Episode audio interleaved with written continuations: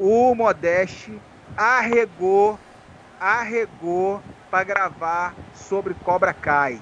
Eu ia gravar um podcast que ia ser só eu e o Modeste. Você quer continuar agora a gravação? Arre... Não, porque, não, porque eu parei de assistir essa merda que eu não vou ficar assistindo dessa bosta. Arregou. Eu só assisti Sabe por que a parou? Porque que você é gravar hater. e ele arregou. Você é hater. Você é hater.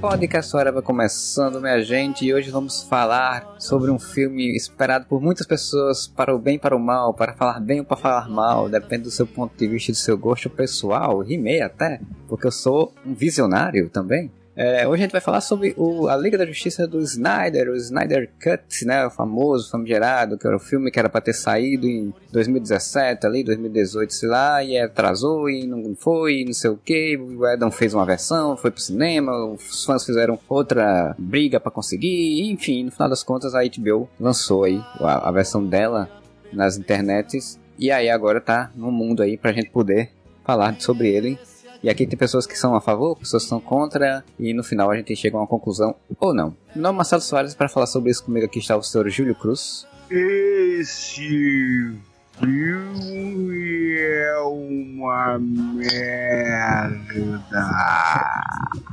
Está aqui também nosso querido parceiro de muito tempo aí, o senhor Wendell. Queria saber se eu tenho permissão para dar agora um grito de 10 minutos, de forma que minhas ondas sonoras se espalhem por toda a vizinhança e para todo mundo que estiver ouvindo o podcast. Pode ser?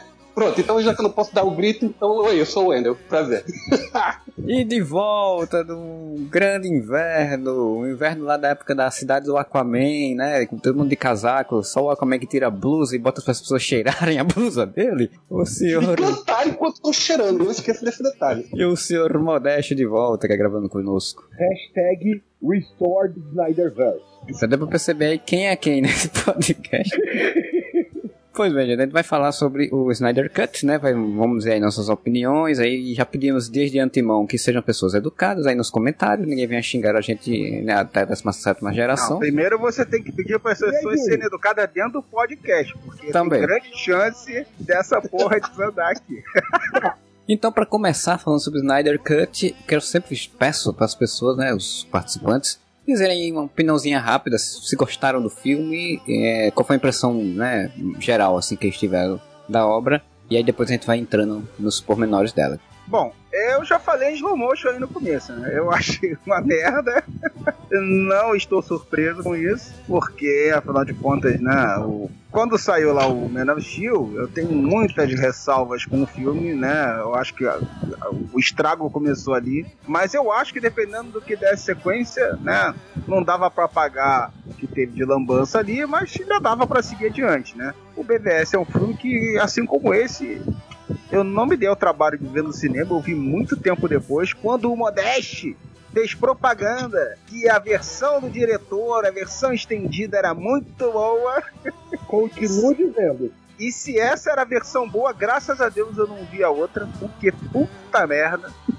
A forma como o Zack Snyder enxerga esses personagens é totalmente com- incompatível com o que eu penso. Então, era óbvio que, que eu não ia gostar do filme, mas teve uma grande curiosidade por causa de toda a situação estranha e, infelizmente, até trágica que envolveu esse filme, né? A gente teve uma versão desse filme em 2017, finalizada por outro diretor. Com o tempo apareceram, naquela época já houveram, já foi traumático, né? Já foi uma situação complicada.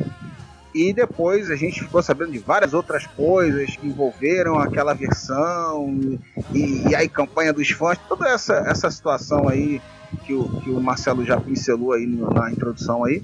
Então assim, havia uma grande curiosidade, né, de, de ver e aí finalmente matar a curiosidade do que que era do Josueldo naquele filme, o que que já era do Snyder, o que que o Josueldo acrescentou. E na maioria das coisas eu acho que a gente, as pessoas acertaram. Tem aqui e ali algumas coisas que, que surpreenderam ser do Edon e outras que surpreenderam ser do Snyder. Eu vi o Watchmen muito tempo depois, eu vi Man of Steel e, e BVS e esse. E também mais nada, porque eu acho que não, não dá pra mim, cara. Não tem como. Eu tenho que dizer que, antes de qualquer coisa, que independente gostar ou não gostar do Snyder, gostar ou não gostar do filme do Whedon, a situação de o Snyder ter tido a filha dele que suicidou, ele saiu do projeto e tudo e tal, e depois a Warner meio que deu uma rasteira nele para poder botar a visão que ela queria, é uma sacanagem gigante com, com o cara, independente de qualquer coisa. E de fato, acho até interessante que ele tivesse a possibilidade de realmente fechar o filme dele como ele fechou, né? O que isso gerou em torno dessa produção aí outros 500, né? Eu só queria dar um acréscimo aqui na fala do Marcelo, que é o seguinte: bom a gente observar que este filme, que seria muitas aspas envolvidas nisso, viu? A visão do Zack Snyder do que seria o filme da Liga da Justiça não é, certo? Esse filme que foi, esse Snyder Cut, ele não é o que o Snyder teria feito se tivesse tido nem liberdade nem oportunidade para fazer naquela época. Não é o que teria ido para os cinemas se Snyder tivesse tido a oportunidade de fazer de fato, se não tivesse acontecido essa tragédia, ele não teria tido como fazer isso colocar isso no cinema. Esse Snyder Cut é o que é? É tudo que ele teve a oportunidade de filmar, são todas as ideias loucas que ele botou aqui e ali, que ele achou que podia incluir de, de alguma forma na montagem. Depois ele ainda teve a chance de ver o corte do Josué Eldon, viu que a galera criticou, viu que a galera gostou viu que estava funcionando, o que não estava funcionando, então criou um Frankenstein. Esse filme é um Frankenstein, é tirado de tudo, juntado uma maçaroca que tem seus pontos positivos, há coisas que ele tem de vantagem sobre a versão de 2017 e tem seus pontos muito negativos também. Ponto positivo que eu acho. Várias tramas e subtramas que o filme de 2017 17 não conseguiu colocar de uma forma coerente, eu, daqui a pouco a gente fala um pouco sobre isso, é que essa é só a fala inicial, várias coisas que aquele filme não conseguiu de explicar de forma coerente, esse filme explica. Por quê? Porque ele tem tempo para fazer isso, não tem pressa nenhuma. Por outro lado, o Snyder pegou aquela mão pesadíssima que ele tem, visão extremamente densa e eu respeito completamente quem gosta dela ou não, mas que eu realmente acho quase intolerável dos super-heróis da DC. E ele fez mane da maneira que ele queria, né? Sem nada que o impedisse de fazer. Agradou, agradou muito, agradou muito porque eles partilhavam dessa visão, então é daí o sucesso que o filme está fazendo.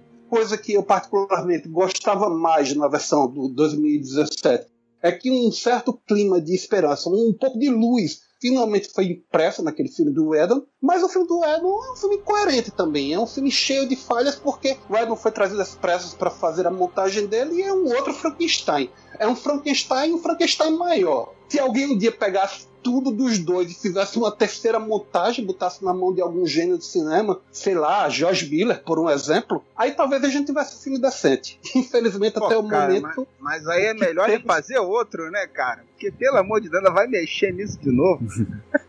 pelo amor de Deus, eu prefiro um tratamento canal do que ter que passar por isso mais uma vez. Com relação ao que o Marcelo falou aí, do, da situação toda, envolvendo a filha, envolvendo o estúdio, é óbvio que, assim, foi uma série de desastres, as coisas que aconteceram nos bastidores do filme, já sob a batuta dos rechutes, né? Já sob a batuta do, do toda sorte de situações lamentáveis aí. E que ficaram em evidência, porque esse filme, né, chamou atenção, ficou em evidência todas as situações. Infelizmente, essas atitudes lamentáveis do estúdio, nesse caso tiveram um, um, agravante, né, que foi a situação pessoal que o Snyder estava passando, que, que é realmente lamentável, mas assim, é uma prática infelizmente comum. A gente vê todo filme, esses filmes mais comerciais, não é um trabalho artístico, né? A gente pode dizer que esse Snyder Cut independente de, de não ser que ele previa inicialmente, né? Porque ele antes trabalhava com algumas restrições e agora ele fez o que ele queria dentro de um, um, um tempo para botar tudo que ele queria e mais um pouco. Então até você pode dizer que é a visão dele mais livre do estúdio, né? É, teve uma maior, liberdade. Mas isso é, é como os estúdios interferirem, trocar diretor, problemas de bastidores que a gente vai saber depois, com esse movimento Me Too e, e várias outras situações que vem acontecendo. Cada dia mais a gente vem, vai sabendo de coisas escabrosas e situações reveladas Quem fica com o cabelo em fico que eu já sou careca. Essas situações, vamos dizer assim, extracampo, e é uma coisa que eu quero falar depois, influenciem, de certa forma, na obra, nas obras, né?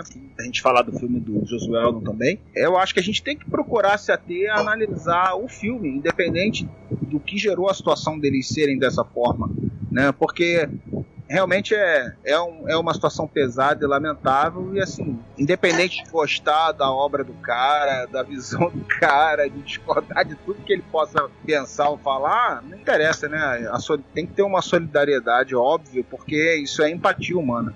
Primeiro lugar, a fala de vocês dois vem com o machado do Steppenwolf no meu ombro. Eu olho pra vocês falando.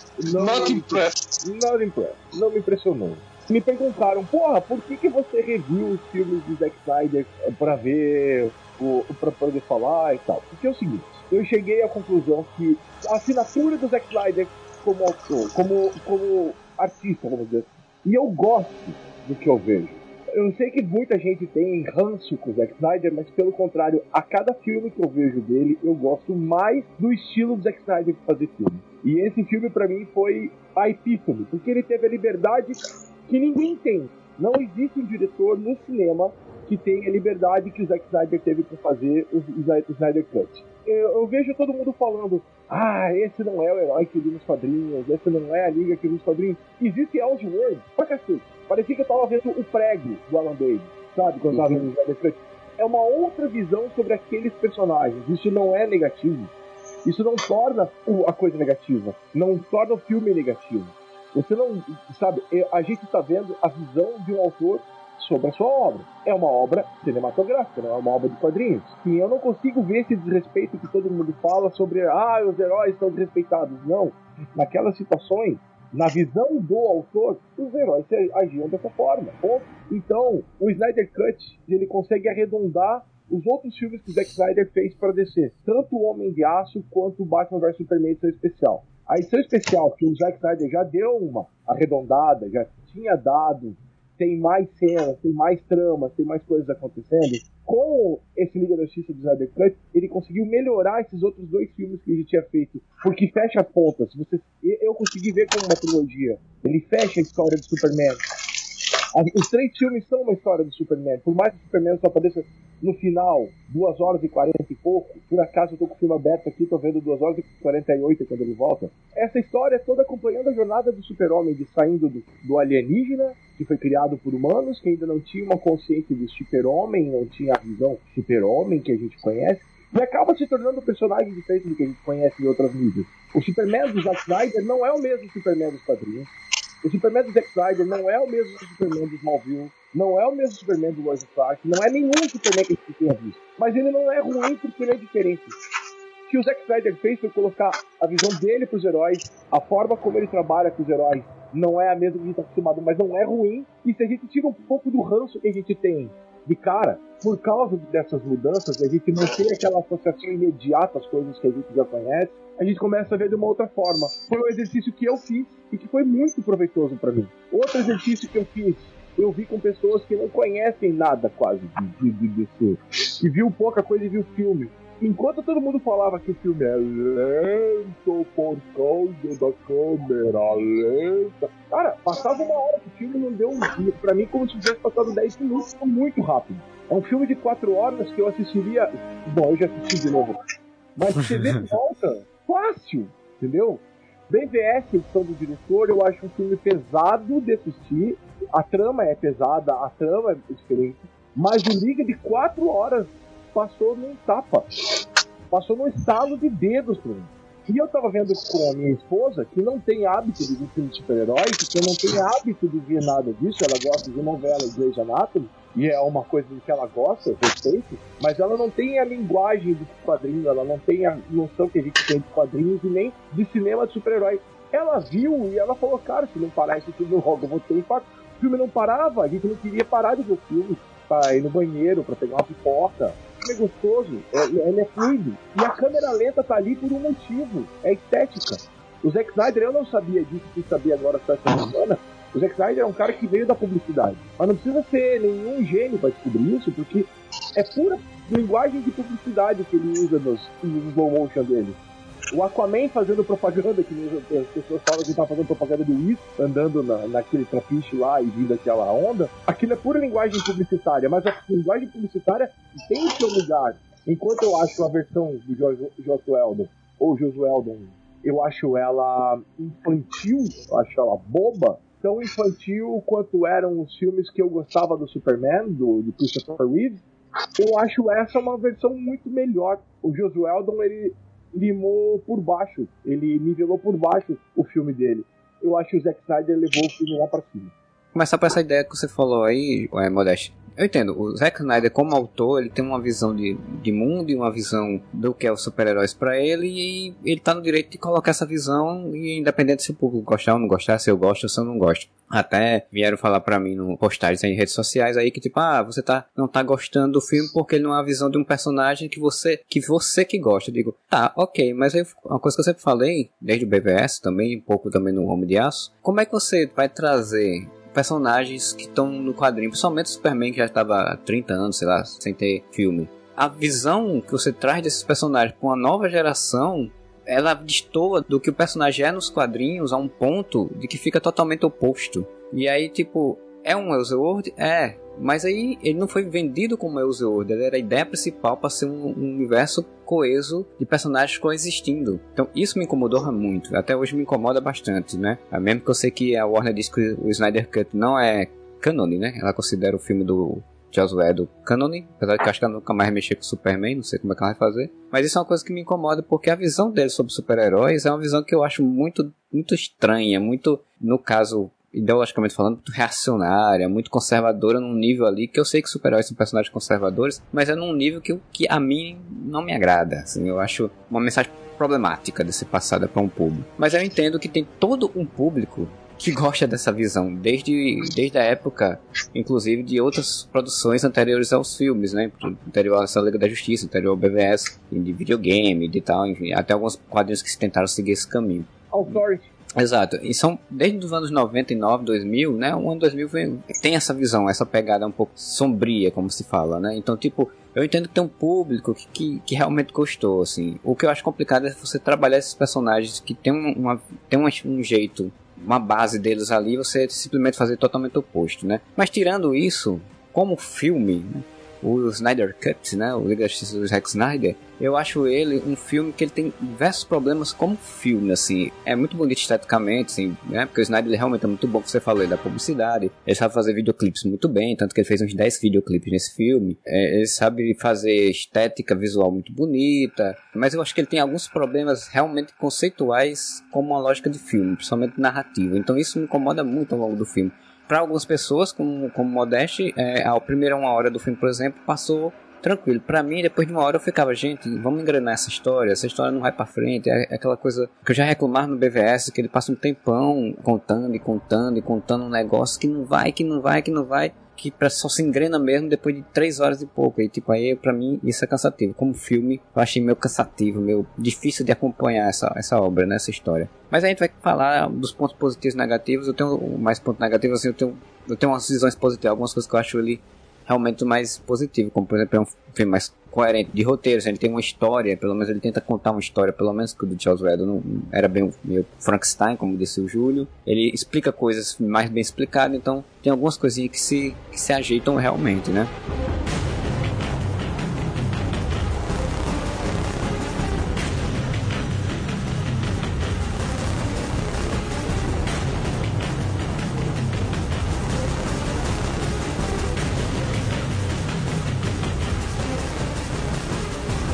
Esse filme, eu acho que tem algumas coisas dessa situação extra-campo que, que eu cheguei a dar, que eu acho que vale a pena falar. Né? Vai começar pelo filme do, do Josueldo. Para começo de conversa, não é um filme do Josueldo. É o filme do Zack Snyder. A trama central, assim, confuso, porque foi retalhado, porque ele teve que fazer a escolha do que tirar do que não botar. Mas na verdade ali eu, eu entendo que, que o Josualdo colocou algumas coisas do interesse dele. Outras pode ter sido a visão do, do estúdio já na encomenda, querendo que os personagens não fossem tão agressivos em determinadas situações, né? Que, nesse, que, que no Snyder Cut é, em alguns momentos é extremo. Então, querendo que fossem mais próximos do, do produto que eles estão acostumados a vender, da imagem que estão acostumados a vender desses personagens. E aí é, é uma coxa de retalho, mas assim, a trama central, ainda que enjambrada algumas coisas, o esqueleto do filme é o mesmo, a história do filme é o mesmo. Eu não consigo. Aí eu acho engraçado que o Modeste fala de ranço. Mas, cara, não, não é ranço. É uma incompatibilidade de, de visão dos personagens. Entendeu? E aí eu não vou entrar. O Marcelo já falou um pouco aí. E eu acho que já falamos isso em outros podcasts. Eu acho que não adianta é, repetir aqui do porquê que eu acho errado o Superman ser da forma como ele é nesse Snyderverse eu não acho que o principal produto de divulgação de um personagem tem que ser uma versão alternativa que, na minha opinião, e eu respeito quem quiser pensar diferente, contraria os valores principais do personagem, para mim. Mas, ponto. Eu não acho que esse Superman é ruim porque é um outro Superman. Ele é ruim para mim porque ele é ruim mesmo. Minha opinião, eu respeito a do Modeste de quem for. Mas é o que acontece. É um filme que é um filme do Zack Snyder que ele não teve a oportunidade de terminar e que foi retalhado a revelia dele. Um cara pegou uma encomenda e fez. Tem coisas do, que são do Josué ali, tem coisas que podem ter sido do estúdio. Aquele filme é o que é.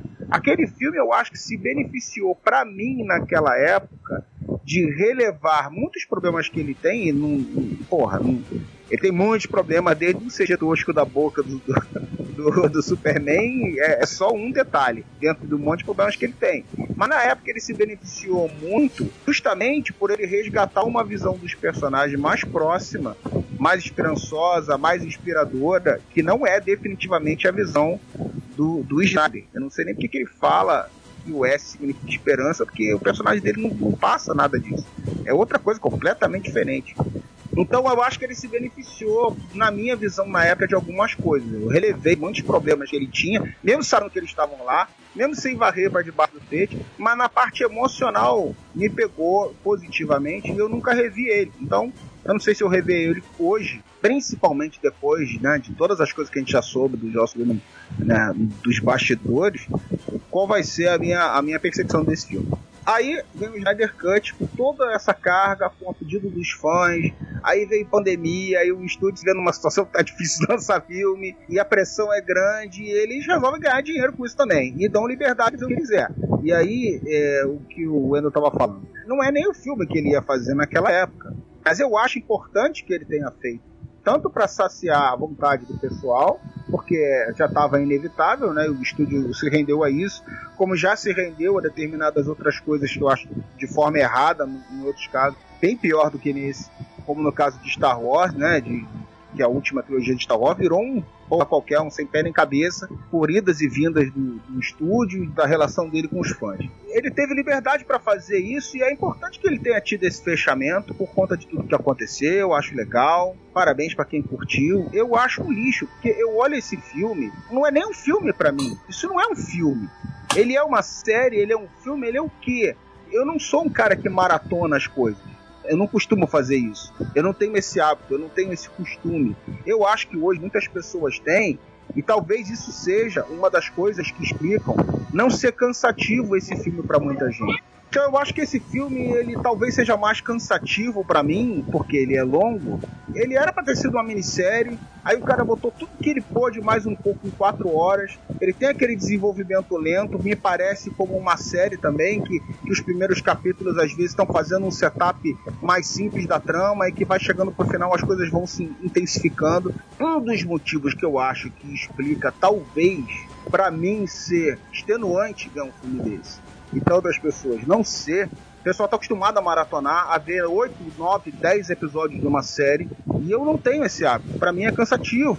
Eu estou acostumado com um ritmo de filme. Às vezes tem filmes mais longos, Senhor dos Anéis, etc.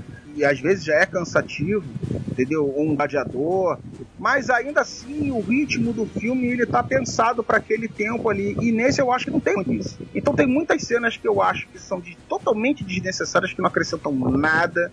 Esteticamente, questão do videoclipe, tem muita coisa que me incomoda ali que não tem uma coesão de, de storytelling. Sim, a história é melhor contada, o cara teve tempo pra caramba para explicar nos mínimos detalhes o que ele queria. É cansativo para mim, é extenuante, além das coisas que já me agradam E eu acho que tem uma outra coisa que me prejudica com esse filme. Você pode falar o que quiser da versão de Josueldo e do que ele não deveria ter cortado, do que ele deveria ter mantido, mas a parte que eu acho que o Snyder faz melhor, que é cena de ação, é cena de seja de, de, de porrada ou de ação, é, não tão voltada para porrada, esse ritmo, essa dinâmica, que eu acho que ele até faz bem, é, as melhores coisas estavam no filme do Josueldo já, então é figurinha repetida. Ah. Muita coisa ali é figurinha repetida. Então você vê de novo a mesma coisa que você já viu. Você não E, viu a versão. e não tem o mesmo impacto do que quando você vê a primeira vez, é isso.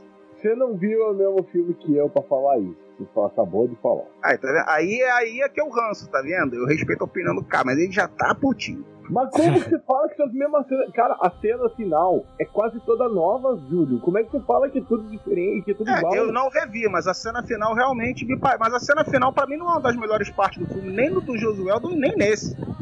Pra mim, por exemplo, a das Amazonas é uma cena muito legal. Eu, eu tenho até curiosidade de, de comparar as duas e ver as diferenças. A cena do Superman no, no meio do filme combatendo a Liga, pra mim são disparadas as duas melhores cenas do filme e que geraram um impacto na época. A cena da Mulher Maravilha, por exemplo, no início, eu sempre achei ruim.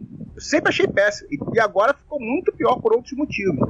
A batalha no final dessa não é das piores, mas aí começa a acontecer umas coisas que tu fala assim, velho. Eu não lembro da batalha final também ser memorável, longe disso, no- no- na versão do Josueldo. Entendeu? E fora isso, várias cenas que acontecem durante o filme que você já tinha visto. Então, algumas estendidas, outras cortadas. Claro que tem muita diferença. Mas eu acho que pra mim, o filme perde impacto nisso. Todas as duas melhores cenas do filme eu já vi e tem um monte de coisa de injeção de linguiça no meio. Velho, não consegue ter impacto positivo pra mim. Então vamos começar aí falando sobre exatamente sobre a história em si, né? Porque a história ela é basicamente nos dois filmes a mesma coisa, só muda como ela é feita e quem são os protagonistas vilões da história. Mas a história é uma história até bem simples, né? É uma história que me remeteu inclusive muito ao base, tipo, os Vingadores 1 também é essa mesma lógica, uma lógica bem, bem normal, né? Tipo, tem elementos, o vilão tem que pegar esses elementos, juntar esses elementos, esse elemento vai fazer uma destruição do planeta e a equipe tem que se formar para impedir isso, né? Então é uma história bem simples. O que tem diferente do Snyder é que é, ele tem esse plot twist de tipo o vilão não ser o vilão principal, porque tem um vilão maior, tá em outro local que tá pra vir, né? E que deu no, no filme de 2017, Charles Weldon, ele teve que retirar isso porque tá tentando tirar a lógica de, de ter um- uma continuação daquela, daquele caminho de história. Então ele teve que modificar um monte de coisas, né? Então pra mim, assim, eu acho que o que, o que tem legal desse filme do Snyder, essa história que ele tá querendo contar, e tem Apocalipse, e tem Darkseid, a chegada do Lobo da Steppe, e o Lobo da Steppe tem que pegar essas caixas, e essas caixas estarem em, em tais lugares, e aí ah, o Batman tá reunindo a liga para poder formar uma equipe, para poder descobrir o que, é que tá rolando e descobrir como resolver.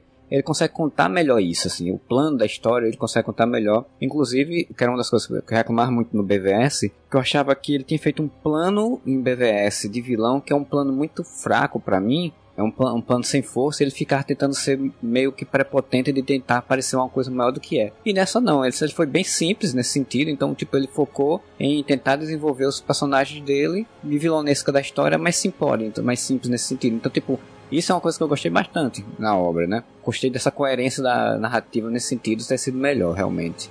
Você estava mencionando a parte da história e comparando ela com outro filme, com a versão de 2017. O que eu posso dizer é o seguinte: no que é que essa versão do Snyder, Snyder Cut é melhor? Vários elementos são bem melhor explicados. Como exemplo, somente para ficar em alguns poucos.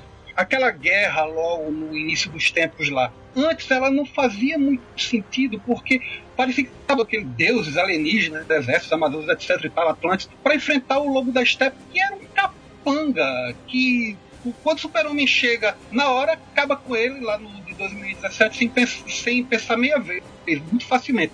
A gente fica, pô, esse cara aí foi o cara que deu trabalho a uma maçaroca de deuses e Atlantes, etc e tal. Não. Aí o que é que esse filme faz? Ele chega e diz, não, era o Darkseid daquela ocasião. Esse Lobo da Steppe realmente é somente um capanga que tá aí. Era Darkseid que eles enfrentaram antes. A ressurreição do super-homem finalmente faz sentido nesse filme, porque no 2017 era aquela história, pô, tem uma tecnologia alienígena aí, eu não faço a menor ideia de como fazer isso, mas acho que isso aí vai dar pra trazer o super-homem de volta. Eu, pô, como assim? Nesse não.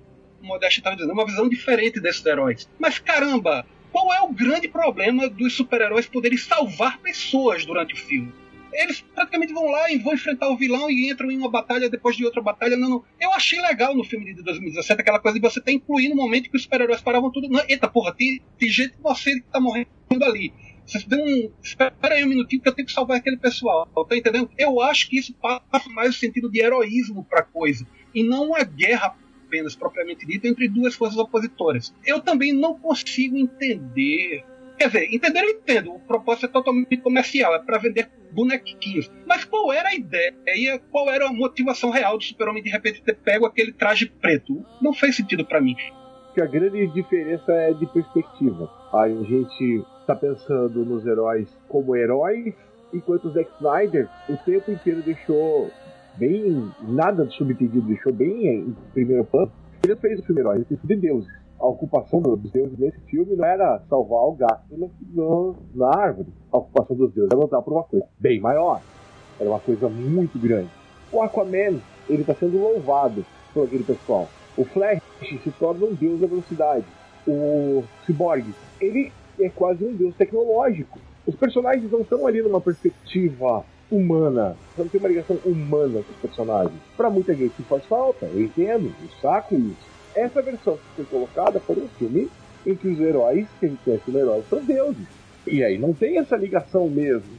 Teve um, um Jesus que veio à Terra para andar com os humanos ali, entendeu? No caso, talvez seria o super-homem pelos contatos com o Jonathan, com a Marta.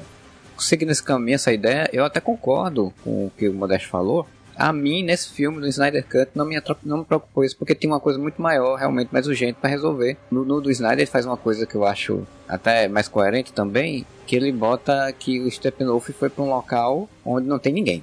Tudo vazio, só tem radioatividade e ok. Para mim tá ok, não tem problema com, não tenho problema com isso. Eu acho que, que ali funciona, porque a forma como o Joss Whedon foi fazer porque como ele tirou todo esse arco Darkseid, todo esse arco do Cyborg e toda um, outra, outra problemática que tinha, outras questões que tinha no filme, ele teve que fazer coisas para que o Flash tivesse que atuar durante a, a, luta, por exemplo. E aí na luta ele teve que inventar alguma coisa e fez, ah, vou botar que tem pessoas na cidade e que eles vão salvar pessoas, que isso também agrada ao público que quer ver isso, né? Pra mim, no filme de Joss Whedon, ele fez isso meio de uma forma meio boba, às vezes, até. Mas no do Snyder não me incomoda tanto. Isso aí é uma coisa que realmente não me pega eu geralmente gostei muito, eu em geral gostei muito da sequência do Flash. Eu acho elas Sim, esteticamente também. muito bonitas, que elas funcionam muito bem no filme. E uma coisa que eu realmente curti de pra reparar o dano. Melhor do. Eu ainda eu tava difícil, eu não consegui entender da nada. que, que os personagens são melhor explorados nesse filme. Eu não entendi nada do que tu falar sobre Superman, mano. Eita. Eu acho que é melhor me retirar da ligação, senão tá atrapalhando mesmo, tá cortando muito a internet. Hoje. É, tá difícil de gravar hoje. É, e, e agora é deixar... praga do Snyder, é praga do Snyder essa porra. É a praga do, é a praga do Snyder. É, eu tô ouvindo todo mundo bem. E o Modesto também tá Se for somente eu, é melhor me retirar do programa pra não me atrapalhar. Tá falando, é, eu não simplesmente o áudio desaparece, tá, às vezes volta um pouco depois e aí fica picotado, às vezes demora a voltar e aí tu já falou, sei lá, não sei quantos uhum. segundos aí, aí você já tá falando outra coisa. Tem uhum. momentos que trava por um longo período é, até pois é, eu não tenho... de novo. É, isso é a internet, provavelmente, conexão. Acontece, já aconteceu comigo tá... também em outras situações. Mas infelizmente eu não tenho como resolver Ué, isso aqui. Não tá dando nem pra despedir de eu Vou, pronto, eu vou fazer isso, vou tentar reiniciar. Está com delay também. Eu vou tentar reiniciar, voltar depois, mas boa sorte aí com, boa sorte aí com o programa.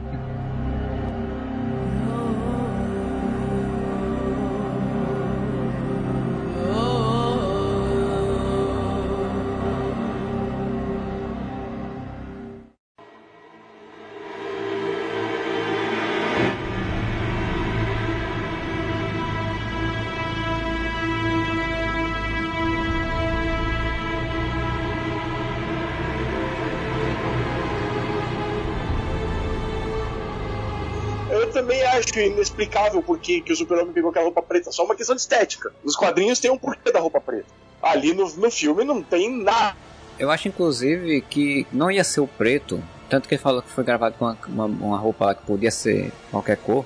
Né? Porque ele não usa aquela roupa especificamente, eles botam digitalmente depois as cores. E eu acho que ele só botou preto porque o pessoal achou legal, sabe? E o pessoal disse, pô, não, uniforme preto, Superman, pá, tem que ser uniforme preto, sei o que. Ele disse, então vamos botar essa porra preta Cara, o filme acho todo. que eles poderiam até fazer, mas não teve. A verdade é essa. Escolheram, escolheu a moda caralho. Ele pode até inventar uma desculpa.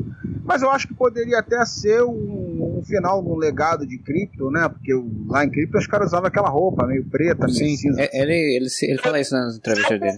Ele não cita isso em tempo, em tempo nenhum ali. entendeu? Sim, sim, sim. Não, tô forçando a barra pra ajudar. Tô tentando ajudar. Então, eu pensei a mesma coisa, porque os caras em Krypton usavam aquela roupa preta. O Jorel usava uma roupa preta. Então, ó, sabe, tem um porquê. Se os caras estão fazendo um filme de quatro horas, pelo menos dá uma linha pra explicar isso, é, né? pois é. Ele explicou em entrevista depois, né? Porque o Snyder sempre explica um monte de coisa depois. Ele deu uma entrevista falando que o uniforme preto era, remetia a isso, né? Do, do- das roupas dos kryptonianos. E era essa conexão dele ainda com, com a terra natal dele, que ele, como se ele estivesse fazendo um movimento, e ele só ia usar o uniforme colorido de novo lá no quinto filme dele, que é o Liga da Justiça Parte 3, depois que tivesse o, o- Nightmare, né, depois que, a, que a Liga perdesse, tivesse que voltar no tempo e resolver tudo, aí ele no final do filme ele ia usar o uniforme colorido, que seria a, a conexão dele com a humanidade, né? Tipo, é como se ele tivesse feito toda essa trajetória do alienígena para virar humano. O que é muito bonito, mas é meio, sim, né? Eu senti meio jogado, assim. Ah, cara, mas posso falar uma parada? Desculpa o quem falou do Zack Snyder. É um pouco de pretensão demais, não é não? Também eu acho. vou fazer uma história que eu só vou fechar daqui a cinco filmes e eu vou continuar recebendo dinheiro pra dar fracasso de bilheteria pra essa turma, que foi o que tá acontecendo. Esse filme tá dando uma boa repercussão, tá tendo críticas que, desculpa, assim, eu acho até exagerado, eu vejo nem que chamar de obra-prima, mas deixa pra lá. É- Existem questões além do gosto pessoal ou do, do interesse por essa visão de super-heróis aí pra chamar esse filme de obra-prima. Mas tudo bem. É tipo, uma vez eu comprei uma revista, que eu não vou citar o nome, uma revista nacional, que os caras lançaram a revista, eu li a revista, e aí a revista era pra ser. A ideia deles era fazer tipo um Lost, que ia ser nove edições. O cara mal conseguiu lançar uma, e a história não se fechava, e não tinha pé nem cabeça. E eu falei, cara, que merda. Aí que eu fui descobrir. Era um planejamento dele de nove, que ficou numa só, porque o cara, obviamente, foi um fracasso e não seguiu adiante. E complicado, né, cara? Eu acho que, por mais que o cara queira fazer um arco maior, por mais que ele pretenda um arco maior, eu acho que ele tem que dizer o que é importante dizer sobre o personagem dentro de um, de um limite daquele filme e deixar uma abertura para outros, né? Assim, para mim a conexão do Super-Homem com a humanidade é importantíssima na história dele, em todas as situações que envolveram ele. E a conexão com Krypton, por muitas vezes, ela é meio atribulada. Às vezes é maior, outras é menor. E aí ele deixar isso pro quinto filme dele, porra, velho. É, eu acho que, inclusive, a ideia do, da ressurreição dele neste filme, é, que é o que o, o filme de 2017 coloca, é que quando ele ressuscita, ele renasce com outra vida e ele, inclusive, faz ele renasce conectado à humanidade. Então ele deixa o lado alienígena dele pra trás, que era o lado mais difícil, assim, meio que fora de saber se encaixar na sociedade, meio frio às vezes, né? Que é o que a gente vê no Homem de Aço no BVS. Teria sido legal, assim. Eu acho que o Snyder Cut, ele consegue fechar uma história, só que é Mas, quando mas ele... isso daí é a visão do Idon ou dele? Não, a do Idon é aquela. É essa que eu tô falando. A do Idon Ah, ele sim. volta com o uniforme colorido, ele volta sorridente, ele volta fazendo Assim, brincadeira, eu- né? É porque nessa do, do Snyder diz que ele só se acalmou quando descobriu que ela já estava grávida. É, não, mas não, não necessariamente. Ele se acalmou quando encontrou a Lois Lane, né? Alguma- assim, sem informações externas. Quando a Lois Lane abre a gaveta que tem um exame de gravidez, vocês, na hora me passou batido e depois fiquei pensando, pô, mas pra que essa merda, né? Não, na hora eu fiquei pensando, não tem como ela estar grávida sem estar com barriga, e já fazia um ano que o Superman tem morrido. Então, tipo, tinha lógica aquele exame de gravidez, né? No final do filme, ele, o, o- eles escancaram um pouco isso, porque na cena final, quando compra a fazenda, né? Quando o Bruce compra a fazenda e tudo, tem um becinho ali, tem o Bruce falando, dando parabéns ao Clark, então, tipo, dá essa ideia de que ela agora, naquele momento, estará, estaria É, tá grávida. dando parabéns, parabéns aí, eu comprei o banco e tal, que você vai criar meu filho, né? Tá ligado que Ei, Era a ideia do, do, do Snyder era ter um É, relacionamento, né, Snyder- dos dois. Né? é o Bruce Wayne engravidar a Lois e ele foi vetado isso aí. A Warner disse, não, não, não, não, não, você não vai fazer isso não. Porque ele tinha toda essa ideia de fazer uma relação, né? Fazer com que o Bruce Wayne voltasse a ter um pouco mais de confiança no mundo, visse coisas boas no mundo de novo, que ele não via e tal. Ia ter essa relação e isso gerar um filho que no futuro ia ser o, ba o novo Batman, né? Tipo, depois que o Batman morresse no terceiro filme e tal, da Liga da Justiça. E assim, se o Snyder não tivesse se apegado a essa ideia de ter que fazer um futuro distópico e não tivesse colocado esses elementos nos, nos, dois filmes, eu acho que teria sido muito mais interessante, inclusive, porque se ele realmente fosse fazer os cinco filmes que ele tanto fala, quando a, a humanidade perdesse a guerra do Darkseid e virasse um futuro distópico, ia ser muito mais impactante. E não, tipo, você já sabendo que, que tem esse futuro distópico. Inclusive porque o Snyder Cut termina e termina, ok, tipo, a história terminou, beleza, terminasse aquela história, você terminou. Eles conseguiram impedir uma invasão, Darkseid vai dizer, pô, vamos preparar como ter pra invadir, pronto, estamos aqui pronto pra, pra tudo, né? E aí na cena pós-crédito, nas cenas extras, na verdade, ele pega bota uh, de novo, uma cenazinha com que tem um coringa e tudo, né? Que não tinha planejado antigamente, ele só fez agora, ele resolveu fazer agora, de pirraça, acho provavelmente, botar o coringa. E aí voltou de novo para ter essa ideia de que tem esse futuro é, de história. De novo, eu acho que são fatores externos ao filme influenciando, né? Eu acho que ele quis dar uma moral pro, pro Jared Leto como Coringa, porque Sim. foi muito mal falado, porque não teve espaço direito, que até no filme do Esquadrão ele foi cortado, foi sabotado. E deu errado, né? Pois é, eu não sei porque eu nem vi o Esquadrão Suicida, então... assim, se ele queria ter dado uma moral pro Jared Leto, colocar ele no terceira parte do epílogo, uma cena desconjuntada com todo o resto para fazer aquilo, porque aquilo, o Jared Leto é um ator bom, ele é muito melhor do que aquilo. Mas é muito melhor do que aquele Coringa, entendeu? É porque ali ele tá. Sim. Esse Coringa dele no Snyder Cut é meio que tentando imitar o, o, o do Red Ledger, né, cara? O jeitozinho, assim, de falar e tudo. E ficou meio estranho. Não, cara, ah. eu concordo totalmente com o Marcelo nesse aspecto. Assim, independente de qualquer coisa, de qualquer divergência que eu tenha os filmes do, do Snyder, cara, seria muito menos insuportável, mesmo eu não concordando com a visão que ele tem dos heróis, se não tivesse essa pataquada que só confunde, só incomoda, de ficar botando visões e sonhos e, e, mensagens e o cacete a quatro. Até na Marvel isso também me incomodava quando eles ficavam fazendo essa, essas pataquadas que não levava a lugar nenhum, nunca era concluído direito, assim, de, de uma forma satisfatória entendeu? E aquela cena no final ali, cara, é uma cena, velho, as cenas extras todas ali, velho. Caraca, a melhorzinha, por incrível que pareça, é a do Lex Luthor, que a gente já conhecia pouco dela, né? Aquela parte do epílogo, que é o texto do pai do, do, do Cyborg falando, ah, e dando aquele e-mail. Pra mim é um filme ainda, né, Modesto? Aquilo ali pra mim, eu tô falando das cenas extras. Ah, aquilo tá no epílogo ele fez cenas pós-créditos dentro de um epílogo, né? Sem separar. É, ele pois é. Pra mim, é, eu enxergo aquilo dali, aquela parte do, do, pai do, do Cyborg, pra mim é um, é um fechamento da história, realmente, né? É, e essas outras cenas, tipo a cena do Ajax, a parte do Ajax é totalmente. É uma coisa totalmente idiota no filme, total o Ajax, em qualquer. Os dois momentos que ele aparece é, para mim é, é, ridículo. E aquela cena pós-apocalíptica também, como tudo que ele fez de pós-apocalíptico enxertado aqui e ali nesses filmes, eu acho que não agregou nada, só tornou a coisa mais confusa. Mas, cara, muita gente adorou. Então, beleza, cara. É porque o povo adorou, gosta de... querem mais disso. Então, é parabéns. O povo, o povo... A, a, visão do Cyborg eu gosto e acho que tem muito a ver com a trama. Naquele momento, ele teve aquela visão, do jeito que ele teve. O que, que daria errado se fizesse daquele jeito? Como que ia ser o negócio? Aquilo dá um senso de urgência para não fazer, entendeu? Aquilo eu acho que funciona. Sim, e aí é legal, ele entende que não é pra fazer, que é pra dar errado, aí ele fala pra não fazer, o Barry entende diferente, vai e faz e, e tipo, do mesmo jeito, né? Tipo, o Superman foi ressuscitado porque o Barry, Barry entendeu errado a frase do, do Silver.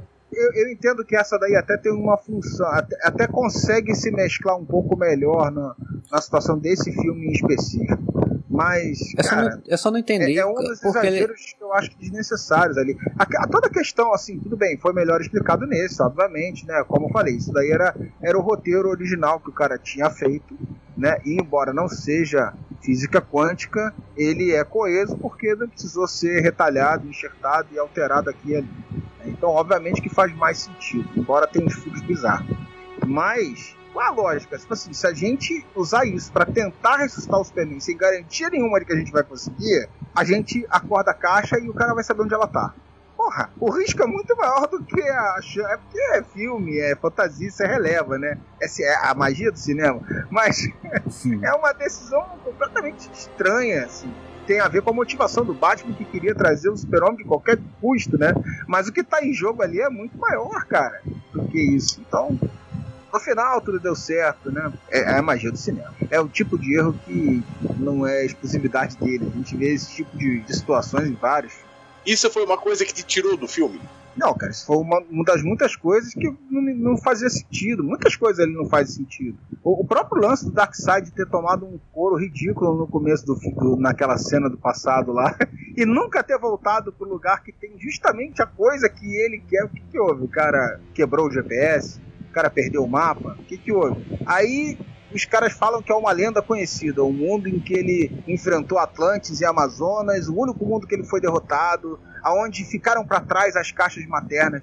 Aí a caixa materna chama o lobo da steppe. Ué, uma caixa ficou. tá me chamando para o mundo, por quê? Não tem explicação isso. O cara teve quatro horas, mas não sei explicação. Porque o, como é que ele chegou lá e já não sabia? Aí ele enfrenta Amazonas e Atlantes e não se toca também que é o mundo da lenda porra, todos os mundos que ele visita tem Amazonas e Atlantis, se explicarem isso, aí beleza, né? Que não, não faz sentido nenhum. Aí lá com duas horas e caralhada no filme, aí ele se descobre que é o mundo. Eu falei, caraca, mas você já tá falando desse mundo desde o início e, e agora que tu descobriu que é um dos furos também, né? É, cara, é porque eu só vi uma vez e já vi vários, assim, que eu não consigo achar explicação, ninguém é. explica isso. Faltou uma contextualização sobre o Apocalipse, sobre quem eram aqueles personagens, quais eram as motivações dele, de onde eles vêm, porque o Lobo da Steppe tinha sido tinha traído como o Darkseid que estava exilado, é, de onde ele estava vindo, ele estava caçando como, como é que a caixa contactou ele e não Darkseid. Então, tipo, é, essas mas essas é, coisas, essas né? Coisas, mas tem coisas que incomodam mais. O, o, justamente por isso que eu tava falando. É como o Modesto estava falando na questão do uniforme preto, que é uma questão que chega a ser irrelevante até. Tudo bem, ele resolveu pegar o preto, sei lá por quê, entendeu? Não precisa realmente tanta explicação sobre isso. O cara teve quatro horas, velho, pra fazer isso. então, agora, já essa questão da, do Dark Side é uma coisa, pra, na minha opinião, é uma coisa mais importante dentro da trama. Né? Do por que diabos o cara não voltou? Eu, eu perdi essa fala que dá algum tipo de explicação sobre isso. Se tiver, por favor, eu estou aberto a, a, a, quem puder me esclarecer, porque eu realmente não, não vi nexo nenhum. É, gente, então. Tem que dar pra defender. Ele parece o Grand Cat, cara. Eu nem achei ruim, não. Achei o visual dele maneiro, assim, mas parece o Grand Cat. Eu vi até uma montagem do Boss Logic dele com as, aqueles olhinhos gigantes, assim, grandes, chorando, assim. não, tinha que botar com a carinha do Grump Cat, cara. Aquela cara de, de mal-humorado do Grump Cat, cara. É muito parecido. É, tem a mesma vibe. Eu não sei se é realmente visualmente parecido, mas pra mim passou a mesma vibe. Essa coisa dele pensar, de fazer vários filmes à frente, então ele pensou, ah, vou fazer isso aqui, a coisa depois eu explico. Ele falou que ia ter depois novos deuses, aí provavelmente ia explicar em algum flashback, todos esses, todos esses furos que a gente tá falando aqui, em algum momento de, do segundo ou terceiro filme, sei lá. E aí esse é o problema de você pensar numa história que você já pensa lá na frente sem ter certeza que sua história vai seguir, né? Sim, a gente pode ter essa boa vontade de acreditar nisso, né, Marcelo? A gente é, não sabe se ou não. Também. Né? Como é um filme que foi feito para quadrinho, a gente sabe, nós como fãs de quadrinhos, ele ainda não tinha o poder ômega. Ele deram um Darkseid muito mais fraco. Ele tinha até outro nome que eu esqueci qual que é o nome. Quando saiu o trailer, o pessoal ficava, não, é o Darkseid ainda, quando ele era mais jovem, não sei o que, ficaram justificando. Né? Então, mas é, tem a ver, porque ele não tem o poder ômega. É, ele não tem a ver pra que a gente que conhece, né? Tipo, quem não conhece, que viu o filme, claro, pode nem ligar para isso, mas, tipo, ficou o furo, né? Outra coisa que me incomodou muito foi aquele final, não só pelo gore do, do Aquaman Perforo empalando o maluco e a outra cortando a cabeça. O único que tava certo ali é o Darkseid, que já tinha mostrado que tava cagando pro lobo da Steppe. E na verdade eu acho que foi heróico da Liga ali. Eu, eu realmente vi o heroísmo da Liga ali, porque tudo que o Lobo da Steppe queria era voltar para casa. E eles mandaram ele para casa. eu fiquei até comovido, assim, com o altruísmo deles, entendeu? Para não falar o contrário. Mas e ali, abre o tubo de explosão, o Darkseid tá lá, com um exército todo lá, ostentando um exército nas costas dele lá. Porra, tá de cara pro mundo lá que tem a equação antivida. Três bonecos lá, porra, ele é um arregão do cacete, né? Porque ele tomou uma sova ridícula da primeira vez. E aí, porra, essa é a grande ameaça, velho. Tudo bem, eu sei que é, os caras iam terraformar a- o planeta, que aliás era a mesma coisa que ia ser feita no Man of Steel, né? Mas tudo bem. Tá parecendo a Estrela da Morte daqui a pouco. Todo filme tem que ter uma Estrela da Morte. Caraca, arregão do cacete, cara. É um kryptoniano, mais quatro bonecos ali. Porra, tu tem um exército inteiro gigantesco aí e não vai. Vou depois. Vamos preparar para. Ah, velho. Ele quis sei lá, eu acho que ele quis planejar tal, não era o momento dele fazer. Porque assim, o Lobo da Steppe não foi. Pra, não veio pra Terra por um planejamento do Darkseid. Não veio pra Terra por ordem do Darkseid. O, o lance da equação antivida foi jogado ali rapidinho na cara dele. Não sei se ele ia já vir pronto pra um ataque desse jeito, acabando de ouvir que tinha tido realização da equação antivida. Mas é uma coisa que fica jogada no roteiro, é uma coisa que devia ter sido melhor explicada. Essas É coisas não me incomodaram quando eu tava vendo o filme. O Dark É uma Side, Zack Snyder, é um arregão. Ele viu um Amazono Atlântico Kryptoniano e ficou com o cu fechadinho. É uma Ah, vergonha! É uma vergonha a história do Jack Kirby. O Jack Kirby não ia gostar de muita coisa que tá saindo do Zack Snyder. Os conceitos do Jack Kirby, principalmente tipo, a caixa materna do Jack Kirby não é esse conceito, né? Eles utilizaram um conceito diferente da caixa materna, né? Então ela tem outras, outras funções. Dentro dessa, desse escopo, né, do, do- da história do vilão, de tudo e tal, eu achei muito legal. O Snyder, pelo menos, ele tentou dar essa noção de que, tipo, tem uma coisa pior lá fora, né? Tipo, quando o lobo fala com aí o lobo depois fala com Darkseid, e, todo, e os mostrando se abaixo e tal. Tem essa noção que no filme do 2017 não tinha, tipo, era o medo, era a grande questão, né? Tipo, as- os monstros têm, farejam medo. Os parademônios nesse filme estão mais ameaçadores, estão mais inimigos mais críveis. Naquele filme, no filme de 2017, eles são só umas bostas, né? É diferente? Eu achei os parademônios mais fortes, achei os parademônios mais ameaçadores. Tipo, dava um senso um pouco mais de que eles podiam Porra, foder tudo. Modeste. As lutas. Claro que não! Não, As, as cenas de luta com os parademônios quase todas são iguais, cara. É a mesma cena. Tem uma estéticazinha aqui e ali. não tem essa idiotice de que eles cheiram o medo. Então, Isso te incomodou no outro filme. Isso daí foi uma coisa que o Ederson Isso aí foi um recurso que o Josualdo criou pra poder ter um, um plot final, né? Porque no final ele poder ter uma É. forma de tirar o.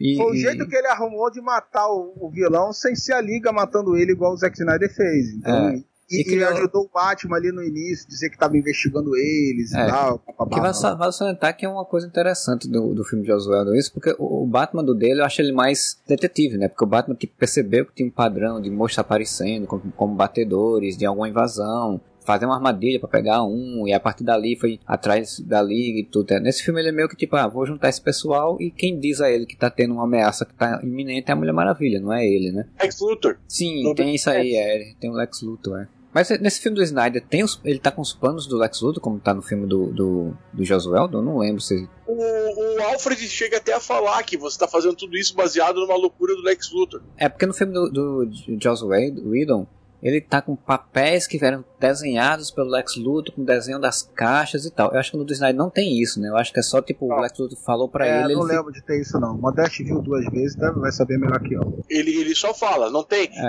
Ele tinha aquela, aquele arquivo lá que ele baixou do pendrive do Lex Luthor, com as informações dos, dos outros heróis, e tem o lance que ele conversou com o Lex Luthor, do din din din din din din, ai que ódio da Por isso que eu sinto assim que no, no outro filme ele tá um pouco mais detetive, porque ele meio que rastreia as coisas, né? Nesse aqui ele, ele tá nessa paranoia, tá tentando juntar a liga com, É, com a- aquela com a reação, sequência né? inicial dele lá, tentando pegar o.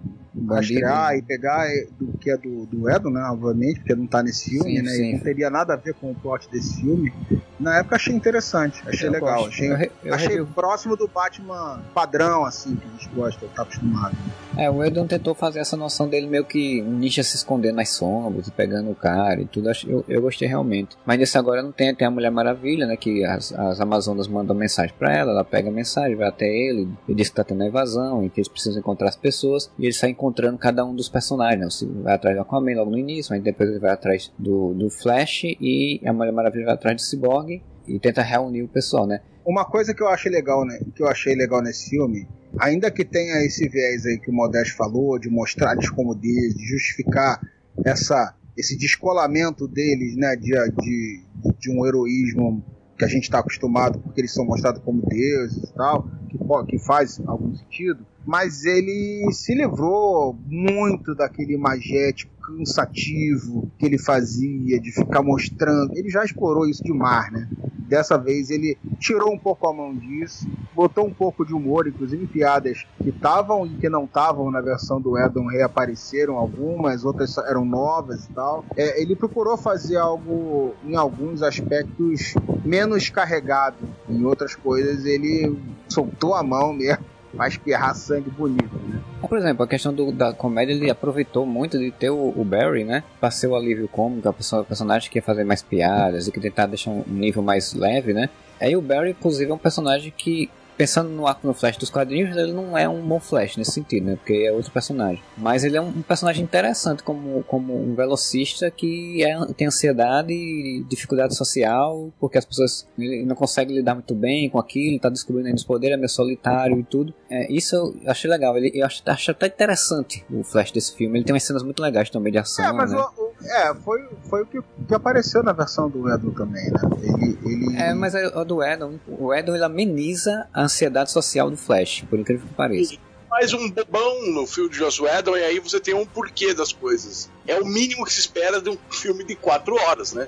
Ele fala mais rápido, ele tem um, um, jeito assim que ele é realmente ansioso. Isso eu achei legal, porque realmente o velocista é uma ideia interessante, né? Você tem o velocista ser um cara meio ansioso social, porque para ele tudo é muito veloz, tudo é muito rápido.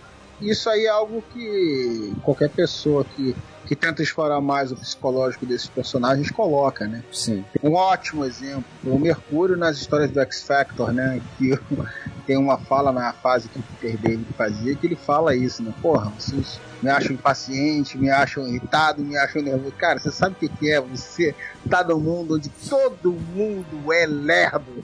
A fala não é exatamente isso, mas o contexto é meio esse, né, cara?